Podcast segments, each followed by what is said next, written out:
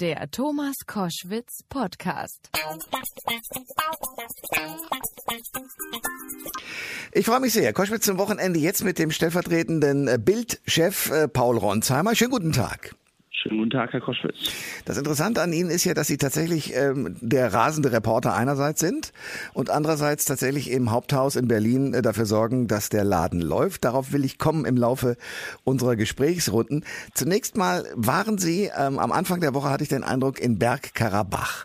Und wenn man unterwegs ist und den Leuten sagt, ja, ja, Bergkarabach, da genau, da ist doch so ein Konflikt und da ist doch irgendwie mit der Türkei und Armenien und da ist doch irgendwas. Aber die Menschen können nicht wirklich sagen, warum erinnern sich vor allen Dingen Ältere daran, dass Bergkarabach immer schon in den Nachrichten war. Können Sie uns aufklären? Ja, Herr Koschwitz, tatsächlich gehört Bergkarabach wahrscheinlich zu den kompliziertesten Konflikten und Kriegen der, der jüngeren Zeit, weil es so ist, ähm, dass äh, Karabach ein Gebiet ist, das ähm, zwischen Armenien, Iran und der Türkei in einer ganz, ganz kleinen Region mit nur 150.000 Einwohnern liegt ungefähr. Und der Konflikt und der Streit um dieses Gebiet reicht zurück bis zum Zusammenbruch der Sowjetunion. Und kurz danach gab es ähm, äh, die, die, die Festlegung, dass dieses Gebiet Aserbaidschan zugeschlagen werden sollte. Allerdings ist dann in einem Krieg 1992 dieses Gebiet hauptsächlich von Armeniern besiedelt worden. Das heißt, wenn man jetzt in dieser Region unterwegs ist, trifft man eigentlich so gut wie nur Armenier. Also die, ähm, äh, das ist eine, eine christlich ähm, geprägte Gesellschaft. Und wenn wir jetzt schauen, wie der Konflikt wieder aufgebrochen ist, dieser Krieg, dann gab es 2016 bereits den Versuch von Aserbaidschan, dort bestimmte Regionen zurückzuerobern. Und jetzt eben ganz aktuell erneut dieser Versuch. Allerdings ist es so, dass Aserbaidschan jetzt unterstützt wird von der Türkei, ähm, und die Türkei durch Erdogan ganz massiv mit Waffen, Militär, aber auch Söldnern aus Syrien und Libyen in diesem Konflikt versucht weiterzukommen. Gleichzeitig wird Aserbaidschan mit Waffen unterstützt aus Israel. Es gibt ähm, spezielle Drohnen, die aus Israel in den vergangenen Jahren an Aserbaidschan geliefert wurden. Auf der anderen Seite, Armenien kämpft mehr oder weniger alleine, hat allerdings theoretisch die Unterstützung Russlands, aber Russland hält sich bislang noch zurück. Also ein sehr unübersichtlicher, schwieriger, aber dennoch sehr, sehr blutiger Krieg, der dort geführt wird. Wir reden gleich weiter. Bergkarabach und der Konflikt, äh, ein, ein schwieriger, einer der schwierigsten Konfliktherde überhaupt im Moment. Sie waren jetzt vor Ort. Erstens, wo waren Sie da? Zweitens, was haben Ihnen die Menschen da vor Ort erzählt? Ich war in Stepanakert, der sogenannten Hauptstadt der umkämpften Region. Und das Besondere dort ist, dass es eigentlich im 2016-Krieg zum Beispiel die Zivilbevölkerung nie so massiv getroffen hat. Jetzt allerdings ist das anders. Als ich dort in Stepanakert war, waren konstant Bombenalarm. Das muss man sich so vorstellen, dass dann Sirenen in der ganzen Stadt zu hören sind. Die Menschen rennen in den nächsten Keller, den sie finden können und bleiben dort. Ich habe sechs Nächte in diesem Keller verbracht weil man nicht mehr raus konnte. Und dann hm. ist es so, man sitzt dort zusammen mit älteren Menschen oder anderen lokalen Menschen, die Wände wackeln, man hört die Sirenen, man hört die Einschläge, die Menschen haben Angst und man hofft natürlich, dass eine der Bomben der Raketen nicht zu nah an den Keller kommt, in dem man selbst sitzt. Es ist allerdings so, wenn man dann rausgeht zum Recherchieren, wofür man meistens nur 30 bis äh, eine Stunde hat, bis dann wieder die Sirenen losgehen, ähm, sieht man die totale Zerstörung in den Häusern, die es getroffen hat. Und ich kann sagen, für die Stadt, in der ich war, war es so, dass da ganz klar auch zivile Gebäude getroffen wurden. Und das äh, Interessante wenn man in dieser Stadt unterwegs ist und in diesen Kellern sieht man fast nur Frauen. Und diese Frauen erzählen die Geschichten, dass ihre Söhne, ihre, äh, ihre Ehemänner oder, oder ihre Großeltern, äh, ihre, ihre Enkelkinder an der Front sind ähm, und kämpfen und sie dort in diesem Keller jetzt geblieben sind und darauf hoffen, ähm, dass dieser Krieg zu Ende geht. Man muss sagen, äh, es ist nicht nur so, dass ähm, von armenischer Seite, äh, von aserbaidschanischer Seite diese Region bombardiert wird, sondern auch aus armenischer Seite die aserbaidschanische Seite. ähm, wo eine Stadt getroffen wurde und wo auch Menschen gestorben sind. Also Leid auf beiden Seiten. Dennoch muss man klar sagen, der Krieg begonnen wurde aus Aserbaidschan mit der Unterstützung der Türkei. Und welches Interesse hat die Türkei daran? Die Türkei, so behauptet es äh, Armenien, habe daran ein imperialistisches Interesse, nämlich sozusagen die, ähm, die, die ein, ein, ein so sagen es Kritiker, ein neues Reich aufzubauen, also eine neue Region ähm, äh, sich zuschlagen zu können, gemeinsam mit Aserbaidschan und natürlich eine Position der Stärke heraus zu vertreten. Es wird der Erdogan immer vorgeworfen, dass er angeblich ein neues Osmanisches Reich errichten wolle, ähm, dass er dort sozusagen neue Regionen erobern wolle. Das ist das, was Kritiker sagen. Wenn Erdogan oder Aserbaidschan sich verteidigt, dann verweisen sie darauf, dass diese Region völkerrechtlich zu Aserbaidschan gehöre. Allerdings ist es eben so, dass ist größtenteils von Armeniern besiedelt. Sie haben gerade erzählt, Sie sind äh, mit den Menschen in Keller geflüchtet. Also in so einem Moment hätte ich wahnsinnig Angst. Wie ist es bei Ihnen? Ich hatte auch Angst, muss ich sagen, am Anfang in dem Keller. Das Verrückte im menschlichen Körper ist, dass man sich daran gewöhnt. Das heißt, die erste Bombe jagt einem Angst ein, die man hört, auch wenn sie zwei, drei Kilometer entfernt eingeschlagen ist. Das sind ja äh, Raketen, ähm, die von 40, 50 Kilometern Entfernung abgefeuert werden und trotzdem sehr, sehr zielgenau sind. Aber zumindest mein Körper gewöhnt sich dann relativ daran, ähm, wenn man dann merkt, dass die nächsten kommen und wieder eine Sirene und dann wieder die Wände wackeln, dann denkt man, na, es wird schon hoffentlich nichts passieren. Ähm, das wirklich Schwierige oder das, äh, das, was einem Angst macht, ist, wenn man dann die Zerstörung sieht am nächsten Tag in anderen Gebäuden und da sieht man, dass so ein Keller ist eben kein Bunker und wenn es sozusagen das Haus, in dessen Keller man sitzt, trifft, einem dieser Keller eigentlich auch nicht wirklich hilft, weil die Zerstörung eben so groß ist. Es gibt Bilder äh, bei Ihnen in der Zeitung, da ist äh, auch eine Kirche zerstört worden, in der Sie waren und auch ein Kollege von Ihnen, der ist, glaube ich, relativ heftig sogar getroffen worden.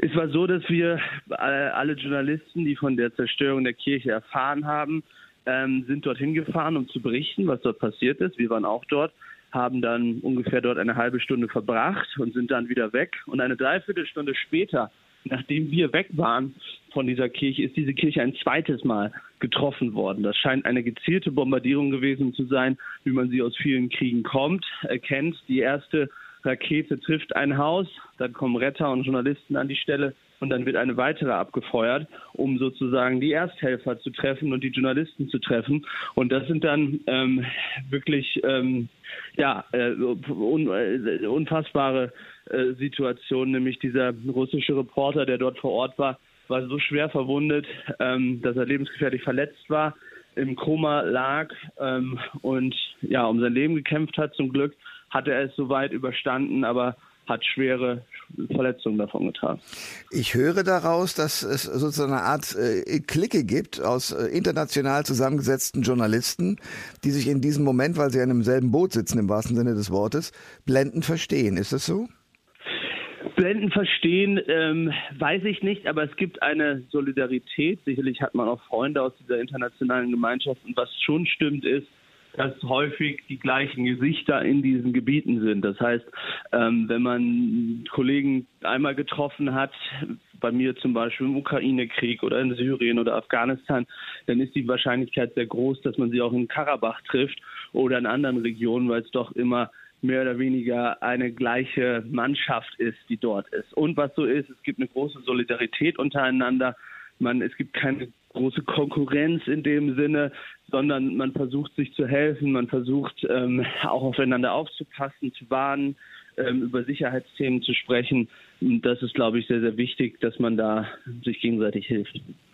Jetzt machen wir das, was äh, im Moment in allen Nachrichtenkanälen, in allen Zeitungen, in der Boulevard und auch der sogenannten seriösen Presse so passiert. Das ist nämlich eigentlich das Hauptthema Corona und vor allen Dingen äh, das Treffen der Kanzlerin ähm, mit dem Ministerpräsidenten in der vergangenen Woche, dass das sozusagen das dominierende Thema ist und Bergkarabach leider, füge ich hinzu, äh, häufig hinten runterfällt in der Berichterstattung und eben nicht so wichtig genommen wird. Sie selber sind äh, glücklicherweise mit heiler Haut wieder zurückgekommen in ihre Zentrale und haben dort erste ja, Papiere in die Hand bekommen äh, von Beschlüssen, die dann in dieser Kanzlerrunde dann doch nicht gefällt wurden. Jetzt so, wenn die Woche zu Ende geht, wie fanden Sie das Ganze? Können Sie verstehen, warum die Kanzlerin so missmutig reinschaut?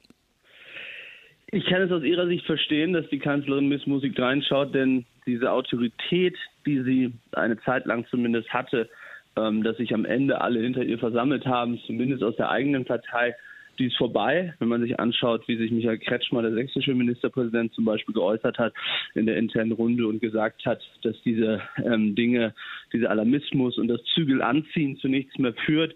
Ähm, und das sind eben genau die Zitate, die die Kanzlerin in den vergangenen Wochen und Monaten immer wieder benutzt hat. Und das hört man auch aus ihrer eigenen Partei ähm, dass ähm, ja man sozusagen die Sorge hat, dies, diese alarmistischen Töne bei der Bevölkerung nicht mehr verfangen, weil man sagt, wenn man dreimal sagt, ist es fünf vor zwölf, dann ist es irgendwann noch fünf nach zwölf, aber es ist trotzdem nicht verändert. Ja, hm. also ähm, aber es zeugt natürlich auch von einer gewissen Ratlosigkeit was man denn eigentlich tun sollte jetzt. Wenn, wenn man sich die reinen Zahlen anschaut, muss man sagen, hatte die Kanzlerin mit ihrer Warnung dass wir bald bei 19.200 Fällen landen könnten, die sie da vor ein paar Wochen in der CDU-Präsidiumssitzung genannt hat, hatte sie eben recht. Ja, das ist, ist halt die große Frage. Es gibt nur dann auch innerhalb der CDU die Debatten darüber, ähm, sollte man sich jetzt allein in den Infektionszahlen orientieren oder sollte man sich daran orientieren, wie viele Menschen tatsächlich gestorben sind, wie die Auslastung der Intensivbetten ist.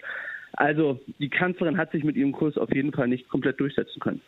Sie sind ja in der Redaktion und auch mit Ihren ganzen Kontakten und Reportern, die Sie wiederum auch losschicken können, ja doch sehr gut vernetzt. Haben Sie den Eindruck, dass ein weiterer Lockdown äh, aufzuhalten ist oder glauben Sie, er wird kommen? Ich glaube, er wird kommen, aber nicht in der gleichen Form, wie wir ihn im Frühjahr erlebt haben. Ich glaube nicht, dass wir wieder Schulen und Kindergärten schließen werden zum Beispiel, weil man sich eben doch weiterentwickelt hat, was die das Tragen von Masken angeht wo ja tatsächlich die große, große Mehrheit oder fast alle Virologen und Experten sagen, das kann helfen. Es muss halt tatsächlich durchgesetzt werden.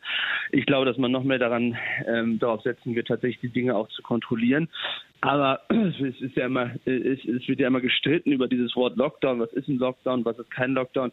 Ich glaube, wenn man anfängt sozusagen, ähm, selbst Sperrstunden sind natürlich schon Teil Lockdown. Ja, also mhm. ich meine, dass in Berlin Restaurants um 23 Uhr schließen müssen, ähm, das ist schon für viele Gastwirte dramatisch. Und ich denke, dass wir in dieser Richtung noch weitere Maßnahmen erleben werden.